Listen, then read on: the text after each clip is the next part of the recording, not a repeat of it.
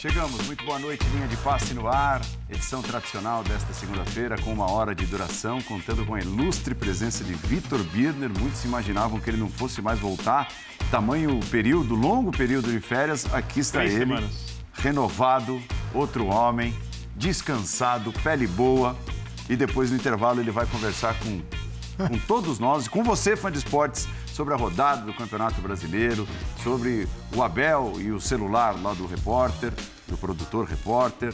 É, enfim, tem bastante coisa. A gente vai pegar carona no que aconteceu na rodada do Campeonato Brasileiro. Vamos fazer uma mistureba total, botando todos os times, o maior número possível de times na pauta. E assim será a linha de passe logo depois do intervalo com o Vitor Birno.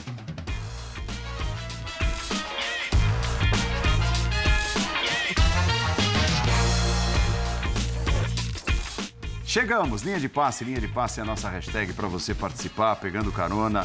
Depois de oito rodadas disputadas, Campeonato Brasileiro com seu super líder, Botafogo, faz uma campanha daquelas, né? A segunda melhor campanha a essa altura na história dos pontos corridos, não é pouca coisa não.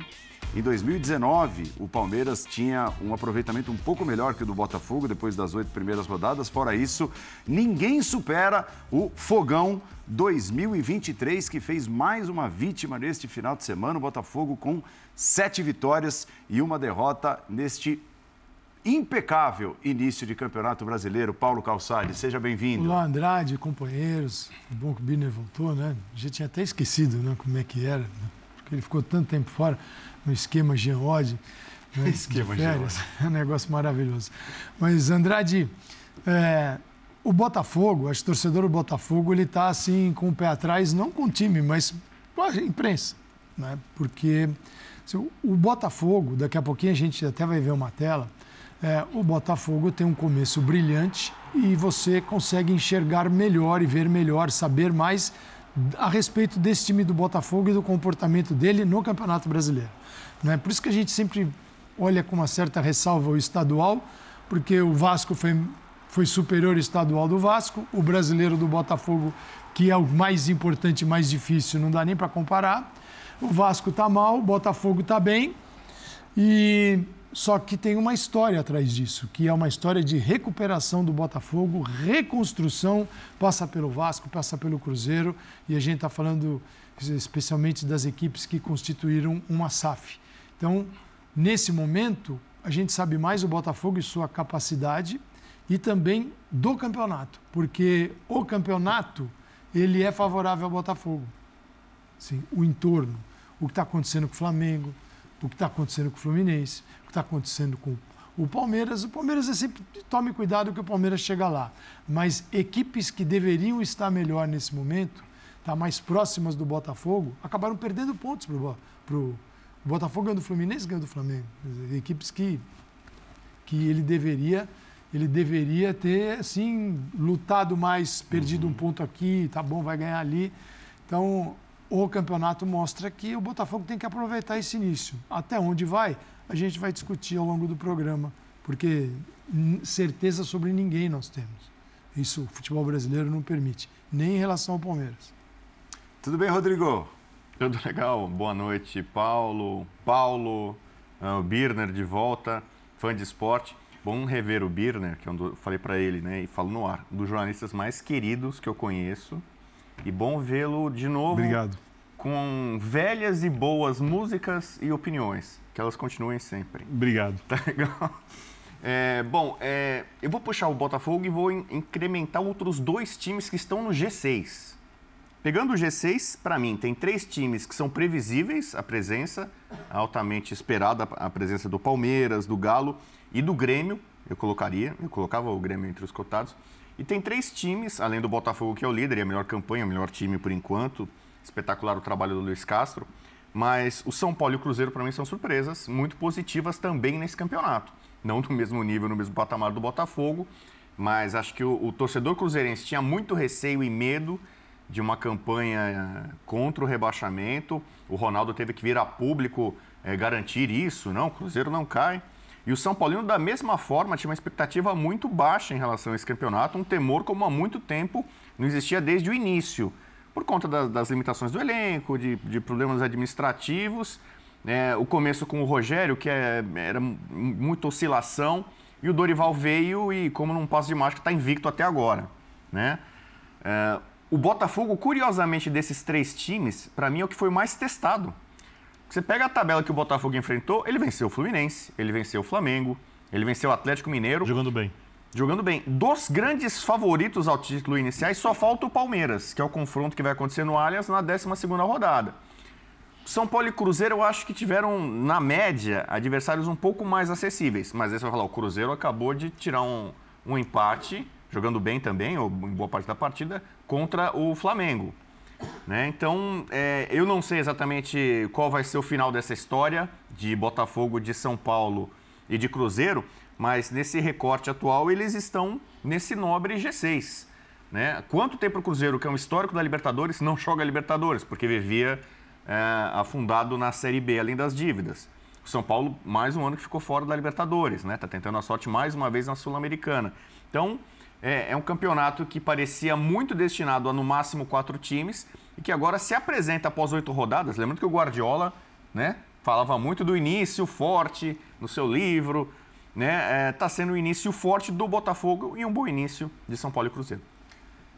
É, de repente, né, Birner, esses pontos colecionados no começo do campeonato, eu acho que até nós tivemos exemplos. Não é muito comum, porque o campeonato por pontos corridos é o campeonato da regularidade e o ideal é que você é, tenha um, um comportamento regular para cima, né, vencendo a maioria dos jogos o tempo todo. Mas nós já tivemos exemplos de times que conseguiram vencer o campeonato depois de uma arrancada assim e talvez nem. Talvez. Acho que não não eram favoritos. Quer ver? O que me vem à cabeça aqui, o Corinthians de 2017. É o maior exemplo. Ele começa muito bem o campeonato, mas muito bem, dispara na ponta, não era favorito, não apresentava um futebol sólido como. Fez um a, turno assim. Como apresenta o Botafogo agora. Né? É lógico que o recorte é menor, é verdade. O Corinthians é, foi, mais, foi mais longa a ótima arrancada. O Mas, Botafogo ainda tem rodadas a provar. O segundo turno foi, foi horroroso. Mas o time foi campeão, por aquilo que tinha colecionado no primeiro defendeu, turno. Ele defendeu o primeiro turno no segundo e foi campeão, sim. Mas por quê? Porque também o entorno dele você não, não achou um concorrente. O, Renato, que... o Renato Gaúcho desistiu no primeiro turno ainda. Ele falou que o Corinthians ia cair, mas falou que o Corinthians seria o campeão. Para mim, é desistir. Bom, antes de mais nada, boa noite a você, Paulo. Obrigado pelas boas-vindas, obviamente com uma certa Show provocação, mas são carinhosas, né? Gente, a gente o elogio brinca... à minha pele, né? Um milagre do branco, a né? A gente só brinca com quem Boa noite é ao Bubu também, gente. obrigado pela recepção, professor Calçade, obrigado aos fãs e às fãs de esporte, uma boa noite a todos. É... Eu, quando saí de férias, há três semanas... Meses? É, eu não imaginava, e aqui eu estou sendo sincero, voltar de férias e ver essa tabela de classificação. Não imaginava ver o Botafogo vencendo sete das suas oito partidas. Se o Botafogo mantiver esse aproveitamento, o que eu não acredito que fará, vai chegar a 99 pontos no final do campeonato. Mas não são necessários os 99 pontos para uma equipe ser campeã brasileira. E aí entra muito no que você disse. Mas quando você cita, é, por exemplo, o Corinthians do Carilli, para o Corinthians ser campeão, é, num torneio de pontos corridos, onde geralmente elencos superiores prevalecem, ou os elencos mais próximos desses prevalecem, o Palmeiras teve que errar muito naquela temporada. Ele trocou três vezes de técnico. Técnicos completamente diferentes. Teve Alberto Valentim de técnico, mudou muito. Se não me engano, não sei se foi, é, não sei se foi que terminou. Bom, resumindo, eram três técnicos. O Palmeiras não se achou, porque o Palmeiras tinha o melhor elenco e tinha como ser campeão. E o Corinthians disparou no primeiro turno, como disse o Calçade, caiu no segundo turno, mas a diferença de pontos foi possível de ser administrada. Eu ainda acho, é, e eu acho, não é uma certeza, que para o Botafogo ser campeão, ele vai ter que contar com erros parecidos das outras equipes. Porque o nível de concorrência nesse ano, se a gente for comparar o bom elenco que o Botafogo montou com os outros, é maior do que era em 2017. Porque tem o Palmeiras, cinco pontos atrás. Acho que mais do que os 21 pontos do Botafogo, a diferença para o Palmeiras é que tem que ser considerada. E temos 30 rodadas pela frente. Lógico, o Palmeiras tem outros objetivos, pode se dividir, a gente não sabe o que vai acontecer. O futebol brasileiro, ele é, de fato, um dos mais ele não é imprevisível, mas ele é um dos menos previsíveis que tem quando a gente fala de pontos corridos em todo o planeta. É, o Atlético é um time em ascensão com o Cudê, a gente não sabe se a ascensão vai continuar, mas é outro elenco melhor que o do Botafogo, é um senhor técnico. É, o Flamengo, eu não sei o que acontece. Eu não sei, a, a, a situação do Flamengo, para mim, ela é a mais estapafúrdia, vou usar esse termo aqui, porque muda de técnico, traz um senhor técnico e o time não consegue jogar o futebol consistente. Mas você tem oito pontos atrás do Botafogo, 30 rodadas. Não sei se vai passar, mas é negociável. Diferente dos 15 pontos que o Botafogo abriu para o Vasco. Aí já é uma coisa mais complicada. Assim, então, é, tem alguns times ali que ainda são ameaças muito grandes à liderança botafoguense quando gente pensa em título. Quando eu vou na linha do professor Calçade sobre a reconstrução do Botafogo, tem que se aplaudir. São sete vitórias em oito jogos, é uma campanha sensacional. É, acho que o torcedor tem que curtir muito o momento, viver jogo após jogo. O campeonato está muito bem temperado para essa liderança do Botafogo, porque ela é imprevisível. E eu também concordo com o Bubu, já abrindo um pouquinho o leque do raciocínio.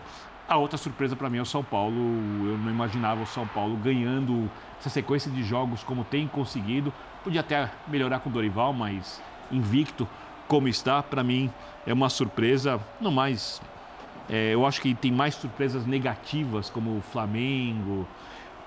Fluminense não vou colocar numa surpresa negativa, eu acho que uma oscilação é normal e acho que o time ainda vai crescer muito na temporada. E o Vasco, principalmente, do que surpresas positivas. Então, para mim, o Botafogo ele é a grande notícia dessas primeiras oito rodadas do campeonato, mas ainda faltam 30 o campeonato está só começando e é diferente, mas o Vasco chegou a liderar no ano que foi rebaixado. O Botafogo, com essa pontuação, não vai ser rebaixado, deve fazer uma boa temporada. O Santa Cruz chegou a ser líder numa temporada, também foi rebaixado depois. É muito cedo para a gente é, carimbar qualquer coisa que vai acontecer no futuro. O futebol brasileiro não permite esses recortes de sete, oito jogos que você pegue isso e.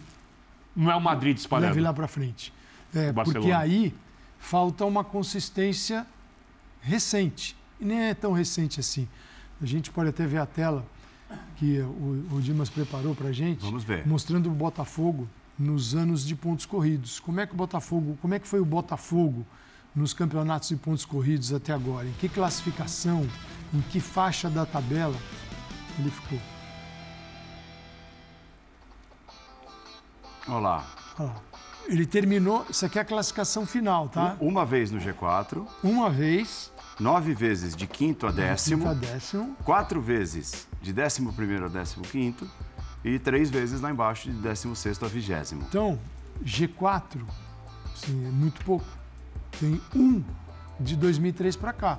Então é uma construção que está, o Botafogo está passando por um momento de reconstrução, de recuperação de um futebol que ele teve um dia, recuperação é, da sua estrela solitária como uma grande força do futebol brasileiro. E não como você olha, os grandes olhar para o Botafogo, é o Botafogo, não. Aliás, como, o, como, o brasileiro pode desmentir é, o estadual, né? Exato. Antes de voltar a falar, o, o só, só, vale lembrar. O Botafogo é um grande exemplo. Exemplo, né? ele precisa voltar a ser temido pelo que ele é capaz de fazer durante um longo tempo e não um, por um curto espaço de tempo. Mas tem jogado bem, que é o mais bem importante. que no futebol brasileiro é muito difícil você encontrar longos trabalhos. É sempre assim, é um recorte campeão desmonta tudo, explode, recomeça. Mas, até porque é, é, muito difícil produzir é, bom futebol aqui e longos períodos, porque tudo é feito para não dar certo. Então, não é um, não é um pé atrás, não é uma desconfiança, é apenas um olhar Sim. mais cuidadoso que a gente deve ter com todos. Claro, quando se fala, do, ah, mas o Palmeiras, o Palmeiras tem um longo. O Palmeiras teve uma, o momento de ignição do clique, que foi 2014 para 2015. O Paulo Nobre bota o dinheiro dele, tira o Palmeiras do buraco e começa a reconstruir. Mas nós estamos falando de 2015 para 2023, já são oito anos. São oito anos. Então, é um período de reconstrução e o Botafogo vai precisar dele. O Paulo falava, por exemplo, da campanha do Palmeiras em 2019, né, que é a melhor da história nas primeiras oito rodadas. Uhum. O Palmeiras terminou 16 pontos atrás do Flamengo. naquela temporada. Fez 74 pontos, perdeu, se não me engano, o número de vitórias no saldo de gols para o Santos, a segunda colocação. E defendia o título, né? Porque era o campeão defendia em 2018. o título, Palmeiras do Filipão, com o Dudu jogando muita bola. É, e o Flamengo fez 90 pontos. Eu vou repetir. A média de pontos do Botafogo hoje é para terminar o campeonato se mantida com 99 pontos. Por isso que eu falo que é muito difícil você conseguir sustentar essa campanha e vai passar muito por aquilo que os outros vão fazer, equipes com elencos melhores, para a gente entender se o Botafogo pode segurar ou não essa liderança. Agora, toda empolgação é válida, repito, a campanha é muito melhor do que eu imaginava. Eu não acho que os botafoguenses que hoje festejam acreditavam que a equipe venceria sete dos oito primeiros jogos do Campeonato Brasileiro depois do que viram no estadual. Protestos, reclamação, críticas à SAF do Botafogo, etc. Mas o time está jogando, por isso acho que vale alegria e, e mais do que isso, esses pontos vão valer no final do campeonato. O Botafogo, quem sabe, mesmo se não for campeão, se for campeão, a gente aplaude em pé campeão é improvável. Mas mesmo se não for campeão, que faça uma senhora campanha, que consiga uma vaga direta na Libertadores, que consiga a sua melhor temporada da história nos pontos corridos. Né? Bom lembrar que tem uma janela de transferências que normalmente, né, tradicionalmente, também afeta boa parte dos times. É, o Botafogo mesmo, né? a gente ouviu por enquanto apenas né, notícias e especulações. O interesse do Everton foi falado dele no Luiz Castro. Imagina se sai o Luiz Castro do Botafogo. Nossa. A, a, a, a mudança de rota, de, de, planejamento, de tudo, o impacto que isso teria, né? O John Textor, por exemplo, queria trazer o Ramos Rodrigues para o Botafogo. Seria uma atração para o Botafogo e para o Campeonato Brasileiro. Ramos Rodrigues tem preferência para jogar na Europa, está esperando a janela.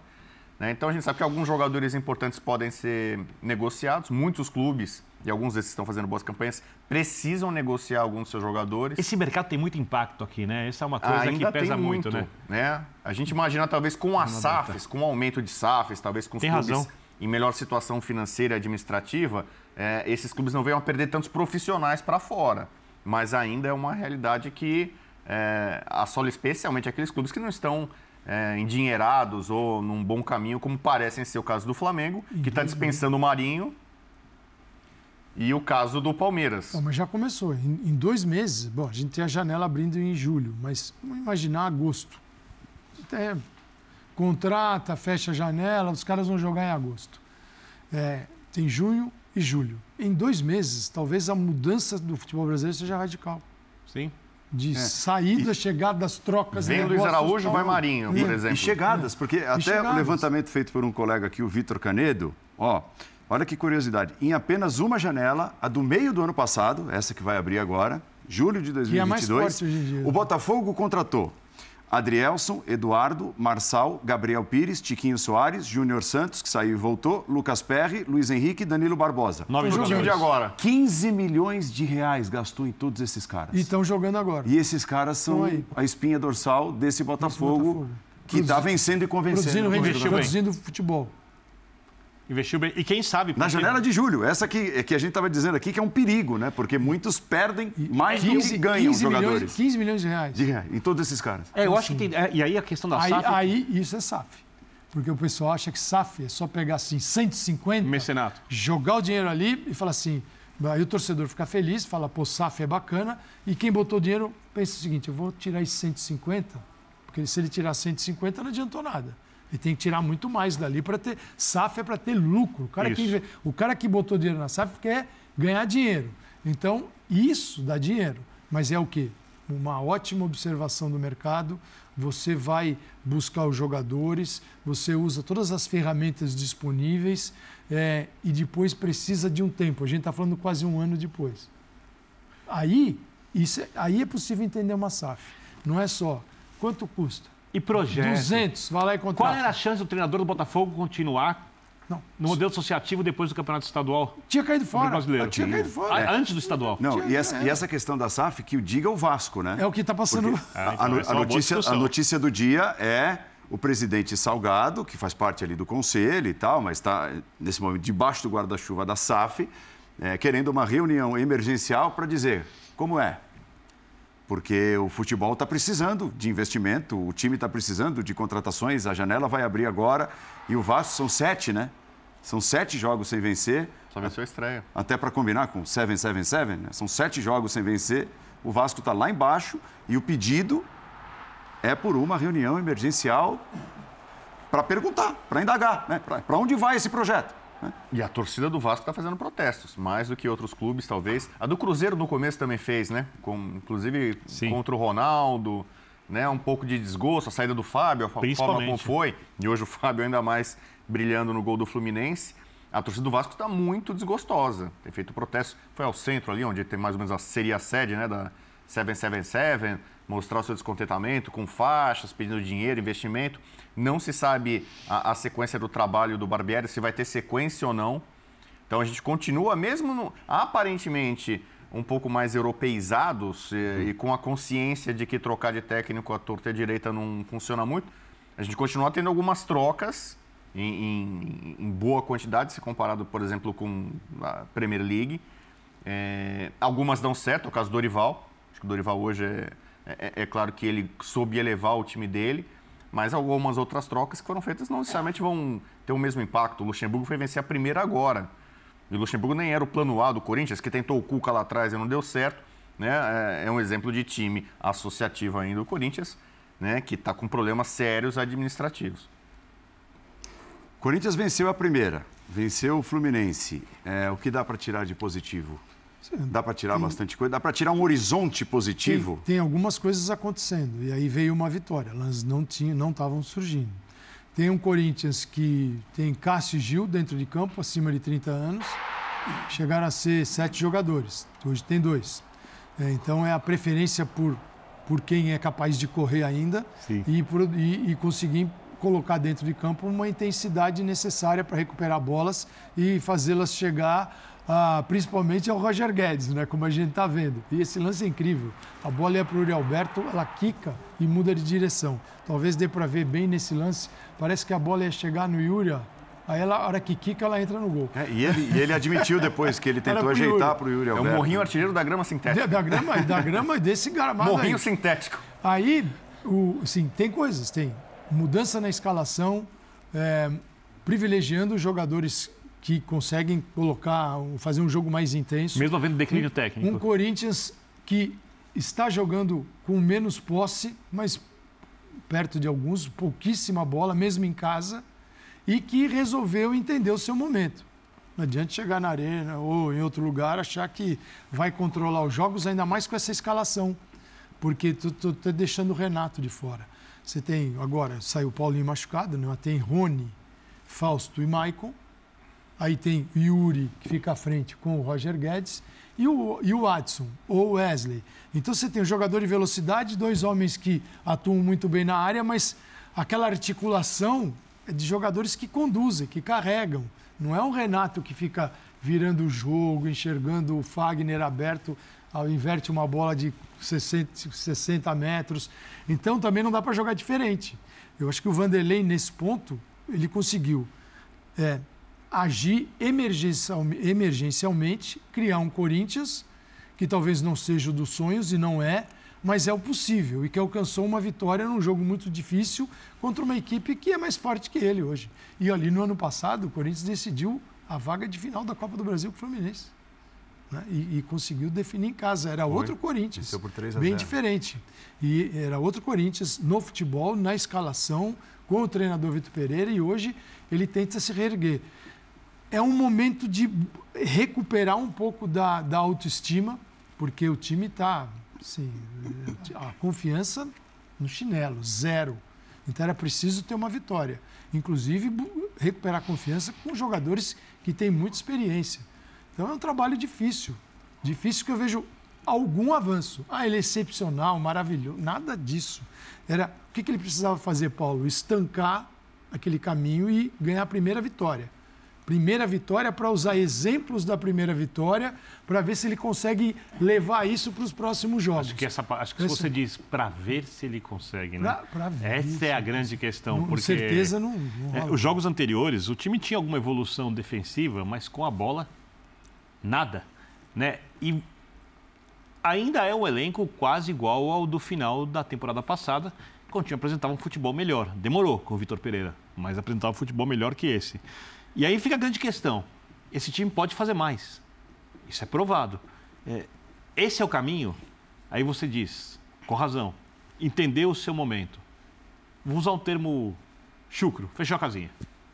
Fechou a casinha. É, Ele tem um zagueiro como lateral direito. Mesmo assim, o Fluminense, se não tivesse problemas na finalização, alguns momentos ele conseguiu envolver, finalizar na área, não apresentando ainda o seu melhor futebol, porque algumas rodadas o Fluminense não tem jogado o seu melhor futebol, mesmo sendo uma equipe perigosa. O gol, por exemplo, que o André perde numa articulação ali, jogada muito bem feita pelo com a bola rolando, finalizando dentro da área. O Fluminense tem finalizado menos dentro da área. Não joga o futebol que jogou, por exemplo, contra o River Plate, mas em algum momento acho que vai jogar na temporada. Eu me pergunto se é, é isso mesmo que a gente tem que esperar do Corinthians. Essa equipe não pode oferecer mais, esse elenco não pode oferecer mais, porque mesmo tendo essa evolução, me parece que a avaliação, na avaliação, jogaram a régua lá para baixo. E eu não acho que é para isso. Eu acho que dá para entender o momento, mas entendendo o que esse elenco pode oferecer, mesmo não sendo os melhores elencos do país, essa, essa avaliação, ah, o time está se defendendo melhor e tá bom, é muito generosa. Eu acho que o nível de exigência tem que ser maior. Também acho. Nível Renato Augusto. Com, com o Renato Augusto em campo, o Corinthians não perdeu em 2023. São 12 jogos. Jogou agora, ele jogou poucos minutos, está voltando, mas já é um, um acréscimo considerável de qualidade, de liderança, a confiança que o Calçade falou, volta para muita gente, para a comissão técnica também. É, acho que a gente está arrumando algum caminho é, com renovação. Né? O caso do Bidu, que está melhorando na lateral esquerda. O Adson era um jogador que eu imaginava que, que deveria ser titular. Acho que o Luxemburgo demorou para entender um pouco Também acho. disso. Jogou muito bem ontem. Pela, pela velocidade, né? o, o que ele causa de transtorno para o adversário.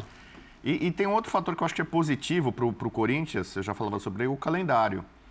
É, o Luxemburgo assumiu o Corinthians com uma agenda pesadíssima, Nossa, muitos jogos fora de casa, contra adversários que são reconhecidamente superiores, alguns em melhor momento. E a tendência, após esse jogo decisivo contra o Galo, é o mês de junho, sobretudo, de um calendário um pouco mais leve, mais acessível, que permita ao Corinthians somar um número maior de pontos. Né? Então, acho que aquele, aquele susto, desespero em algum momento na zona do rebaixamento, falta de perspectiva, é, de jogar apenas de forma reativa, torcendo para empatar um jogo ou para perder de pouco o outro, eu acho que é, essa página o, o, o Corinthians do Luxemburgo, né? Falou-se da também possível troca, Mano Menezes, o Mano continua no Inter, melhorou na, nessa última semana, assim como o Luxemburgo melhorou nessa última semana. São dois jogos sem ser vazado, né? Lembrando que o último gol sofrido foi aquele do Flamengo, nos acréscimos, né? Então, de fato, a, evolução pode ser pequena, tímida, mas ela existe. Eu acho que, é, não vou dizer que é promissora a, a campanha do Corinthians a partir de agora mas certamente não vai ser tão assustadora como e, tinha sido. E individualmente você tem, você tem o, o, coletivo, que eu acho que é o mais importante, porque dá confiança para desenvolver o individual, uhum. mas você nota que tem o Roger Guedes numa rotação completamente diferente dos outros do time. E o Cássio também. Não pode falar mal do Cássio, o Cássio teve ali, né, deu, uma, deu, uma, deu um ruidinho ali, eu quis ouvir a torcida, ali depois na zona mista não ficou muito feliz com as perguntas, mas isso não tem a ver com o desempenho dele dentro de campo. Você tem o goleiro jogando bem, você tem o jogador mais avançado, Roger Guedes. E, e é preciso que também alguns melhorem. Por exemplo, o Maicon está começando a reagir. Começando a reagir. O Maicon foi para um buraco, não sei porquê, se é pensando que vai ser a carreira dele, se vai voltar a jogar no, na Europa. Ele joga muito vai, mais que ele. Mas ele joga muito mais. Ele, ele não jogou no Corinthians desde que retornou, que ele jogou que, aquilo que. futebol que o tirou do Corinthians, que o levou para fora. Mas, então o Michael melhorando, isso pode melhorar o jogo do Fausto Vera é, e de outros ali. E tem os moleques. Você tem que esperar. É, o, o Watson é mais, tem um pouquinho mais de experiência do que o Wesley, do que o Pedro, mas é o Corinthians tem. Daqui a pouco volta o Biro da seleção brasileira, o Luxemburgo põe para jogar. Tava, ele ia jogar. Estava jogando e foi para a seleção. E ele segurou o Pedro. Mas. E tem a, a janela, né? O Corinthians está começando a agir no mercado. É, fala do Matias Rojas, do, é, do Racing. Então pode mudar bastante a fisionomia. O Corinthians tá, o Corinthians está jogador para jogar, porque se for para o banco, Aí já tem um monte Aí que chega, já, né? Já tem muita gente. É, né? nos, nos, anos recentes, o Corinthians é, tem. É, né? Especialista em, é, em banco. especializado nesse tipo de contratação. Em banco e depois contratar para emprestar para os outros também. É. Agora, o, o, Fluminense, que é o outro lado né, do jogo da, da Neoquímica Arena, são três derrotas seguidas, olhando para todas as competições, e quatro jogos sem vencer e sem marcar gols. Uhum. É, o Fluminense poupou boa parte do seu time, enorme parte do seu time titular, né, da viagem à Bolívia e do jogo contra o Strongest, pensando exatamente nesse duelo contra o Corinthians, e vem numa sequência que não é compatível com aquilo que muitos esperavam até. Mas eu não acho que chega a ser preocupante. É? Eu, eu acho que o Fluminense vai retomar um jogo de nível mais alto. É, quando o Diniz poupa, o Diniz não é muito de poupar, mas acho que vendo a partida na altitude. Ah, era necessário ali, né? E a colocação da equipe praticamente classificada na Libertadores. E talvez, aí eu estou deduzindo, não é uma informação, observando a questão física da equipe, ele poupou. E eu acho que, mesmo o time tecnicamente não tendo feito o seu melhor jogo, coletivamente com alguns problemas, eu não acho que o jogo do Fluminense foi uma tragédia. Eu acho que ele foi competitivo em Itaquera. Ele pecou na finalização, o Corinthians foi muito eficaz. O primeiro tempo foi melhor que o Corinthians. Sem dúvida. Bem melhor. E, e, e com imposição de jogo, né? O Corinthians é. ficou acuado no campo de defesa. E o Fluminense com um pouco mais de dificuldade que o normal na articulação, porque o Fluminense, nos seus melhores jogos, finaliza muito dentro da área. Ele entra muito na área para finalizar. Dessa vez ele entrou na área. Né? Ele finalizou, acho que até, deixa eu só para conferir aqui, dentro da área, acho que ele finalizou mais vezes, inclusive, que o Corinthians, só para checar aqui dentro da área 10 a 5. Hum. Né? É, e algumas em, boa condição, em boas condições. Mas ele finaliza menos do que ele costuma dentro da área. Porque o Fluminense é um time que cria muito. o, cano, o Cano passou despercebido. O Cano passou despercebido nesse jogo. Então, é, eu acho que é um momento normal. Eu acho que todas as equipes do Brasil tendem a oscilar. E aí eu tenho que olhar para o Botafogo de novo. Eu acho que, por a questão da consistência aqui, em tese, tem menos chance de oscilação. É o Palmeiras porque é o trabalho mais consistente, porque é a equipe que, quando cai de nível, é, a diferença do seu melhor jogo para o seu pior jogo é muito menor do que das outras equipes, porque é um trabalho muito consolidado. E talvez o Fluminense esteja vivendo um dos seus piores momentos, eu acho, da temporada, que não é um momento ruim. Não exclui o Fluminense, tem oito pontos a menos que o Botafogo, não exclui o Fluminense da disputa pelo título, sendo que o Fluminense não é um dos grandes favoritos. Eu acho que descartar o título do Fluminense é loucura. Mas ele não é um dos principais favoritos pelo elenco que ele tem. Ele tem que ir bem na Libertadores, tem que ir bem nos confrontos diretos, no mata-mata, conseguir uma vaga direta na Libertadores. Eu não acho que esse momento do Fluminense seja tão ruim quanto dizem, porque, ao contrário do que fizeram com o Corinthians, quando jogaram a régua lá embaixo para avaliação e o pouco que o time melhora parece bom, o Fluminense, a régua foi lá para cima. E quando o time joga o futebol razoável, parece que está tudo mal. Então, não acho. Eu acho que vai se recuperar. Eu acredito no trabalho do Diniz, eu acredito que o Fluminense tem bons jogadores e. Ok, vai entrar uma bola aqui, entra a bola ali, o time começa a ganhar de novo, ganha confiança, soma pontos e vai fazer uma temporada que vai deixar o seu torcedor feliz, mesmo que não seja a temporada dos sonhos. Você sabe, Rodrigo, que na, Minha primeira, é essa. na primeira rodada do Campeonato Brasileiro, quando o Botafogo derrotou o São Paulo, lá no Newton Santos, eu estava acompanhando o jogo ao lado de amigos são paulinos. E eles estavam preocupados com esse jogo, dizendo: ó, esse é um confronto direto. Um confronto direto de quê? Confronto direto de dois times que vão lutar lá embaixo contra o rebaixamento. Palavras dos meus amigos são paulinos. O Botafogo é o líder do campeonato, ou seja, é, já, já vai por água abaixo, né? a, a primeira das duas avaliações. E o São Paulo chega à terceira posição. É claro, era um outro São Paulo, com o Rogério Ceni de um outro jeito. Agora com o Dorival, invencibilidade de 11 jogos com 7 vitórias e 4 empates. Você acha que os meus amigos são paulinos mudaram a perspectiva a respeito do, do campeonato 2023? Vou agregar, quer se manifestar. Vou agregar uma informação para você. É. ah. Vendo os jogos com os meus amigos são paulinos, vendo São Paulo e Curitiba. Curitiba tem três empates e cinco derrotas do campeonato. O São Paulo não jogou nada contra ah, o Curitiba. Foi, foi, foi ruim. E empatou. Muito Falaram, esse é um confronto direto. São Paulo não pode deixar ponto contra as então, equipes para é, não ser rebaixado. E agora o time está em terceiro. Agora o São Paulo está em terceiro lugar. Seus amigos são paulinos viram São Paulo e Tolima pela Sul-Americana fora de casa? Eu narrei não. o jogo, eu vi o jogo. Aquilo ali foi... E não ali já era bom, Dorival. Né? Começo, mas era Dorival. Né? É, então, primeiro, é, é claro também. que a situação é muito mais animadora agora para o São Paulino é. do que quando aconteceu o confronto contra o Botafogo. A pergunta é a seguinte: cada ponto para o São Paulo vale ouro ou São Paulo pode sonhar? cada ponto para todo time vale ouro. Você entendeu né? a pergunta? Obrigado, Não importa Âncora. a posição, a pretensão, a ambição, qualquer ponto é muito bem-vindo para qualquer time. O que acontece é o seguinte, é preciso ser é, realista com o time de São Paulo. O time de São Paulo até agora não mudou muito no papel, no- no- na qualidade do seu elenco, dos seus jogadores. O São Paulo tem uma carência de jogadores que desequilibram. O São Paulo não tem o Renato Augusto, por exemplo. Você estava falando agora um pouco de um jogador com capacidade para definir. Nem Roger Talvez Guedes. por isso o São Paulo é um time que está é, interessado no Marinho, com a expectativa de, um- de que o Marinho seja um jogador para resolver alguns jogos, desequilibrar, ou quem sabe o Pato, que esse sim foi contratado. Muita gente não entende isso, mas talvez por conta da qualidade técnica dele ser superior à de praticamente todo o elenco de São Paulo. Questão de vontade, disposição, aplicação tática é outra Eu coisa. não vou comentar pra- É. é, sobre essa contratação porque eu não sou um Budsman.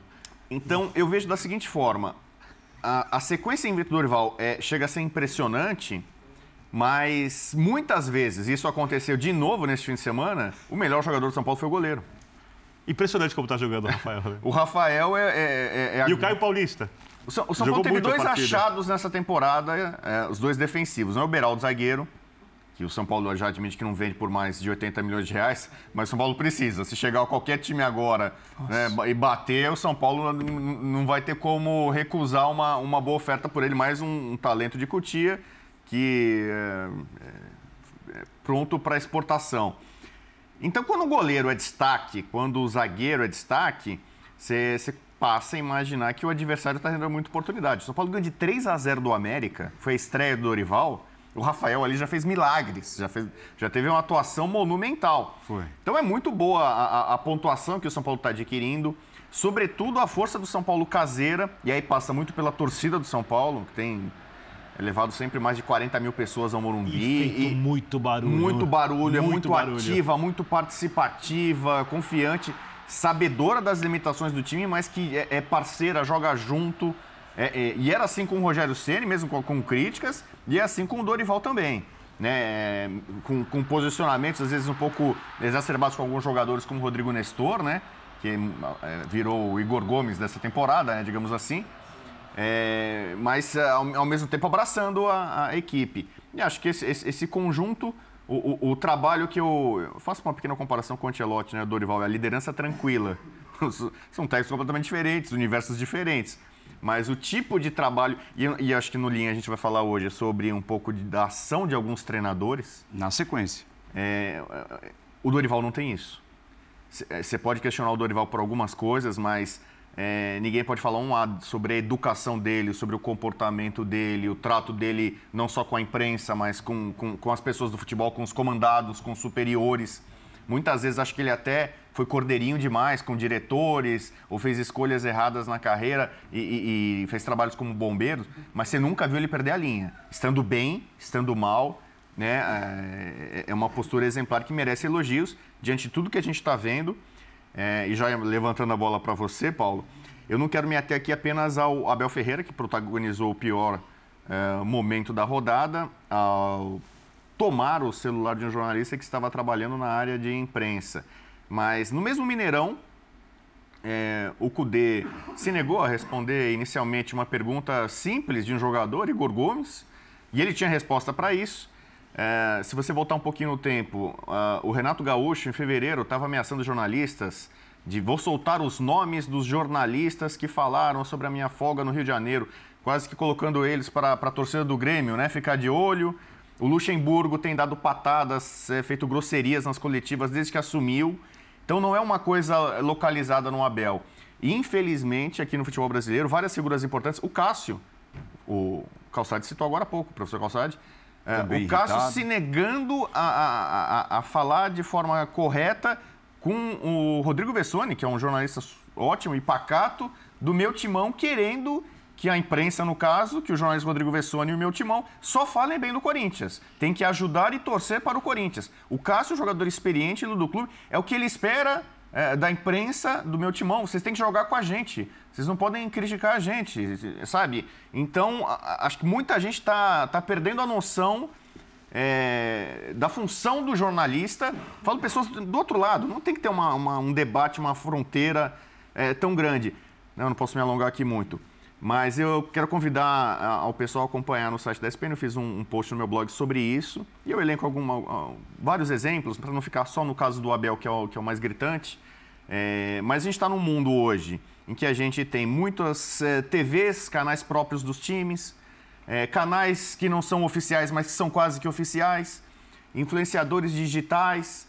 A gente passou por um período sério de, de pandemia que afastou muito o, o, o, mundo do futebol, os clubes, dos jornalistas, da imprensa. A imprensa ficou, e ainda hoje, é muito mais restrita a, participar de treino. E eu não sei, é, tem, tem vários fatores que a gente pode elencar para tentar explicar esse momento quase que de ruptura, de guerra, de batalha, em que qualquer pergunta simples de um jornalista é, se transforma num, num pandemônio. Uhum. Né? As pessoas estão indo armadas para as coletivas, respondendo de forma é, grosseira, tanta estupidez, intolerância. Né? É, e, então eu acho que é, que é muito importante hoje né, os jornalistas não recuarem. E aqui é um programa muito especial nesse sentido, porque é um programa, não só porque é só um programa de jornalistas, mas historicamente né, é, é, é, uma, é, uma, é uma voz muito importante, opinião muito importante. Os jornalistas não podem recuar, nem abaixar a cabeça diante de estupidez, grosseria, invasão. É, é, não pode admitir, não estou aqui é, sem querer ser corporativista aqui, mas alguns é, sindicatos ou, ou, organizações que tratam de, de, jornalismo estão repudiando algumas das ações desses treinadores. Então, que é, o mundo do futebol repense um pouco essa postura e passe a entender e respeitar o, o, o, trabalho da imprensa. Até para a gente seguir nesse tema, então, vamos ver o, pós-jogo, o pós-empate no Mineirão deste domingo, né, Galo e Palmeiras, e o calor por parte dos dois treinadores. É, queria falar sobre um jogador em específico que é o Igor Gomes. Não, não falo, é sempre, eh, não falemos mais sobre casos particulares, por favor. Se tem outra pergunta, Deixa melhor. Só, só, terminar, por gentileza. É, o Igor Gomes entrou mais uma vez bem, entrou bem contra o Atlético Paranaense, hoje também dando mobilidade a esse meio-campo. É um jogador que não está merecendo uma chance como titular no lugar do Johan, apesar que o Johan também não vem jogando mal, mas como um, um jogador que está dando mobilidade. Não, eu estou perguntando a sua opinião, ah, por gentileza. Ah, não, não. Se ele me mereceria uma oportunidade como titular. Está fazendo uma afirmação ou uma pergunta? Não, te perguntei. Se ele ah. mereceria uma oportunidade como meio-campista nessa equipe titular do Atlético. Se, seguramente va a tener oportunidades, tenemos que seguir trabajando. Ha tenido oportunidades, ahora a, a final más decisiva de, que fue estadual, jugó Igor Gómez, un partido muy importante que para la Libertad como Alianza Lima, jugó Igor Gómez. Y qué bon que cuando ingrese, ingrese bien. Haya que tenga que entrar un y tenga que salir un. Entonces, oh, entonces por eso falo. son, ahora son tres años o curso de entrenador. Antes eran dos. Primeiro passou-se aqui uma uma discussão ou uma confusão ali no túnel entre o nosso diretor desportivo e um, e um, e um dos assistentes uh, de, de, arbitragem. Uh, e tinha ali, não sei se eram repórteres ou quem eram, a filmar tudo. E eu peço já desculpa se me excedi. E depois pediu desculpas para né, o, o, jornalista, entrou em contato com ele é, nesta segunda-feira. Houve uma chamada de vídeo, né, pelo que foi noticiado, e o pedido de desculpas do Abel. Mas eu acho que vai nessa linha do que disse o Rodrigo. É, nós estivemos com o Tite no final do ano de 2021. Né? A Copa foi em 22 e tal, o Tite nos recebeu. E o Calçade fez uma pergunta para ele. É, você não se incomoda? Porque você imagina, o técnico da seleção brasileira, o quanto é bombardeado pela imprensa. E o que é a imprensa? A imprensa é uma série de pedaços e jeitos de se fazer jornalismo. Sim. Então você tem hoje o cara que se traveste de personagem, que fala o que vem na cabeça. Você tem o cara que não tem nenhuma responsabilidade, que cria um canal no YouTube e, e diz ali que está representando uma torcida. O cara que pergunta é. só para ter clique. Porque ele precisa daquilo para ganhar dinheiro. Sim. E eu acho que tem de ter espaço para todo mundo. Sim. E eu acho que todo mundo tem o direito de escolher aquilo que quer ver. Só que para voltar no Tite, o Tite respondeu ao Calçade: eu não vejo. Eu escolho muito bem aquilo que eu vou ver. Né? É, para não cair exatamente nesse então. tipo de crítica barra provocação e tudo mais. Talvez esteja faltando isso aos treinadores para que não tenham é, reações como as citadas pelo Rodrigo, porque é. realmente, gente, a pergunta do rapaz, infelizmente não sei o nome, para o Cudê, foi absolutamente per pertinente, educada. Uma boa. na boa. É, no começo eu achei que ele tá, fez uma afirmação, que o Cudê entendeu que fez uma afirmação. A partir do momento que ele percebe que é uma pergunta, é uma pergunta técnica, sobre qual jogador tem que atuar, se o, se o repórter não puder perguntar para o treinador quem você escala É, ali. Não está merecendo espaço? Não tá, quando entra, não vai bem? Não merece o espaço? Porque o treinador não está respondendo para o repórter. Para a torcida. E eu acho que a torcida Pra tem esse torcida. questionamento. Então a pergunta ela é muito pertinente. Só que eu acho que é, tudo isso reflete muito o momento que a gente vive quando as coisas mais bélicas geram mais audiência, as coisas mais bélicas geram é, cliques, é, engajamento. Eu acho tudo isso uma grande ilusão. Sincero, Acho tudo isso uma grande insanidade. Então, mas profissionais desse tamanho não deveriam cair nesse tipo de coisa. Então, aí, é, primeiro. deveriam nós, misturar? Nós estamos numa era em que as pessoas é, estão mais preocupadas em terem uma opinião do que uma informação. E aí eu não estou falando sobre um assunto, porque quando você sabe sobre algo, conhece algo, você vai formando a sua opinião. Mas hoje em dia se faz ou se forma opinião sem ter a menor noção sobre aquilo que se opina. E aí é o culto à ignorância. Né? Porque a opinião vai sendo repetida, repete aqui, repete ali, é muito emocional, é pouco embasada em questões que. Porque, eu vou, vou dar um exemplo: a pessoa pode achar que um celular é, ele é bonito ou feio, mas você tem que saber do que o celular é feio, é feito. Aí, se você acha ele bonito ou feio, aí é uma opinião. Opi- Opiniões divergem. O material da, do que é feito o celular, ele é o mesmo. Ele não é uma questão opinativa. E hoje em dia, parou de se diferenciar opinião de informação. Porque há uma ansiedade muito grande nisso. E eu acho que os treinadores e as pessoas que respondem não estão fora desse pacote. Então, eles ouvem essas opiniões, têm as suas opiniões, porque eu nunca vi, por exemplo, um treinador chegar, é, um que critica opiniões que ele discorda ou que acha apelativas, e começar também a elogiar as que ele acha positivas. Porque se ainda fizesse os dois lados, ó, esse cara está trabalhando. Seria bom porque está agregando até para a nossa profissão. Para discussão, olha, não concordo com esse, mas essa opinião tem tal embasamento, tal, concordo com esse. Não, é só defesa do ataque. E tem muitos ataques. Minha impressão é que, exatamente por esse clima bélico, é, vão as coletivas já com os escudos quase levantados e com as armas prontas para o contra-ataque, porque também são seres humanos. E são muito bombardeados e às vezes são injustiçados. E na resposta de uma injustiça, você pode cometer uma outra injustiça, porque o ser humano está sendo ali testado. Então, o que eu acho é que nós devemos levar tudo isso com mais leveza. Entender que as construções individuais e coletivas são feitas de muitos erros individuais e coletivos. Que não existe o mundo perfeito. Não existirá o mundo perfeito, que todos nós somos falhos. O dia que as pessoas entenderem isso e tiverem um pouco mais de generosidade com o erro alheio, é diferente da preguiça, da falta de comprometimento, de outro tipo de coisa, desonestidade, aí a gente vai conseguir ter um diálogo mais construtivo. Não vejo a gente nesse caminho, minha opinião, isso vai piorar. É, o, Cudê só é treinador porque ele treina um time. E só existe o time porque tem jogador. Se você não puder perguntar de jogador, vai para casa. A pergunta foi. Não, absolutamente pertinente. Sim, não.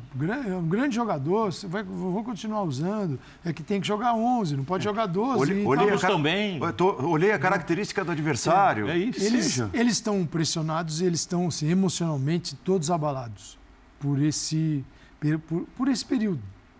Por exemplo, o São Paulo ele deu, depois de 29 dias no comando do Flamengo, ele deu o primeiro dia de folga para os jogadores. Você acha que alguém que tem 29 dias é, sem descansar um dia? Porque sim, o jogador treina, treina, treina, joga, treina, viaja, joga, treina. E não é só treina, horário pra dormir, horário pra comer, Passa no clube, volta no clube. Tá. Então você acha que depois, só que qualquer um, que fique 29 dias trabalhando sem um dia de folga para ver como você se sente. É, en- então isso gera um clima no futebol que é um clima ruim para todo mundo. Para os jogadores, para os treinadores. O torcedor não tem noção disso, mas para ele também é horroroso essa quantidade. E para a gente também é um horror, porque a gente sofre com isso, a gente sabe muito bem. É, e o Abel, o Abel já é um caso um pouquinho diferente, né? E não é a primeira vez, não é a segunda. É, ele falou assim: peço desculpas se me excedi, né? Deveria ser diferente. Peço desculpas, vírgula, me excedi. Né? Ele não, não, é, não existe uma dúvida aí. Mas, a- mas a- o pedido de desculpas de hoje, é claro, claramente ele percebeu que você Claro. cedeu. Não, mas isso é uma bobagem. Assim, a pessoa. Seguinte, se- ali é permitido estar ali. Sim. Você- o- Quem tem um celular hoje está filmando. Sim. Isso aqui é. O celular ele tem um poder de definição de imagem. Ele faz jornalismo hoje. Câmeras que nós utilizávamos no estúdio até outro dia não tem a definição de um celular. Sabe que me incomoda mais? Então você O grava e põe segurança no ali. É, Precisa de um segurança ali. excessos Eu de respeito, segurança, excessos, mas- né? Então, só que é o seguinte, sabe o que fica a impressão? Que o jornalista estava, Pedro Spinelli, estava fazendo algo que não deveria. Aí eu pergunto, o diretor e o treinador discutindo com a arbitragem, estão fazendo o que deveriam? Porque, você entendeu? Você é normal, eu vou, eu vou brigar com a arbi- arbitragem. Normal.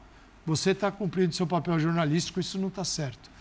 Tem umas coisas que. Se O o Abel falou de privacidade invadida. Ele que invadiu a privacidade. facilita. É. Ele tava no- foi até uma área jornalística. Pegar ali, então assim, e o Abel, o Abel não tem, eu não tenho mais esperança que ele melhore nisso. Da mesma forma que ele dentro Vai de campo, melhorar. não vai. Da mesma forma que ele é extraordinário dentro de campo, E ele é- e ele na mesma proporção, ele é terrível. E ele, e ele Ele na merece, e ele merece, e é muito elogiado. É. É muito Se elogiado. você falar para mim, é o melhor o treinador que você indicaria para a seleção brasileira? Abel Ferreira. Eu, eu acho Só que, que, talvez na final jornalista da Copa merecia do Mundo, o desculpas dele. assistente dele fizesse a final. Na, na sequência, né, logo após né, o entreveiro com o celular, ele de forma ríspida também se direciona Da pro rapaz da Itatiaia que estava filmando e registrando e culpando, falando, você é responsável por esta fase ruim do futebol brasileiro, Ele perdeu imagina. a cabeça, Abel. Né?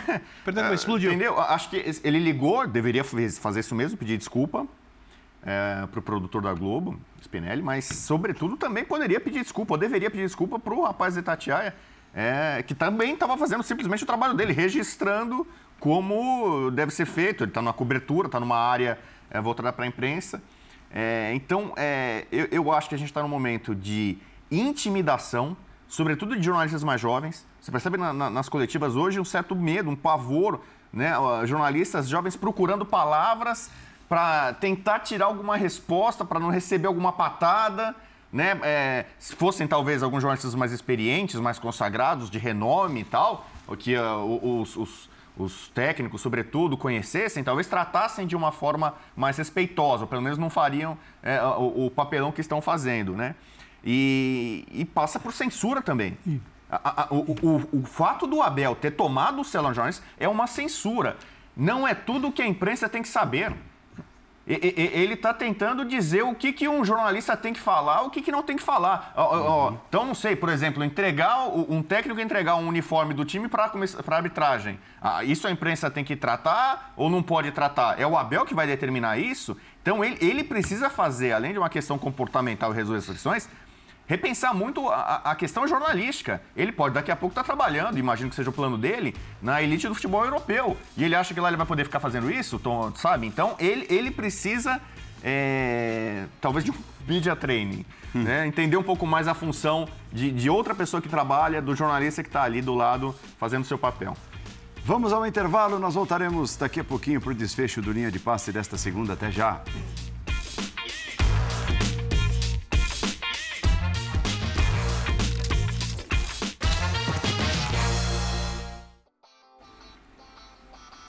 Atenção para palpites. Nessa quarta-feira tem a final da UEFA Europa League, Roma e Sevilha, a partir das 3h45, ao vivo aqui na ESPN e no Star Plus. O palpite do Jean é sério, é, É, isso? eu, eu vou narrar o jogo. Você acha que eu vou apontar um vencedor? De jeito nenhum. Né? Me queimar sem entrar no ar. É, Birder e Rodrigo também foram no empate, o que significa pênaltis, tá? Porque se empatar e A tal. Roma ganha nos pênaltis. Eu, eu, eu faço Ó o vencedor nos pênaltis. Calçade mourinhista. 2x1 Sevilha, porque o Calçade vai naquela de que o Sevilha é o dono dessa competição e É o realmente Real Madrid é. da Liga Europa. E o Jean Odd, que está em Budapeste para participar da cobertura, mandou o palpite e disse que vai dar Sevilha 3 a 0 Que profissional, hein? Ele aposta no Sevilha e vai ver o jogo com a camisa Ah, que profissional, que profissional. Chamada zica reversa. É, É zica A- reversa, Alguns é. colegas chamam de Eu não acredito que mística. já tenha dado, É, dado é. Deu, deu 3 a 0. Há, há quem né? chame isso, defina como mística. Mística, né? Aqui mística. na mesa Se esse resultado isso. se confirmar, quando ele tiver aqui, a gente vai fazer uma odd. Uma a ode ele. a ele, com toda certeza. ter- Nesta quarta-feira, então, ao vivo, a decisão da Liga Europa, enquanto Paulo Calçade Calçade, tira foto dessa tela para mandar via WhatsApp. Calçade Ah, também. vou mandar.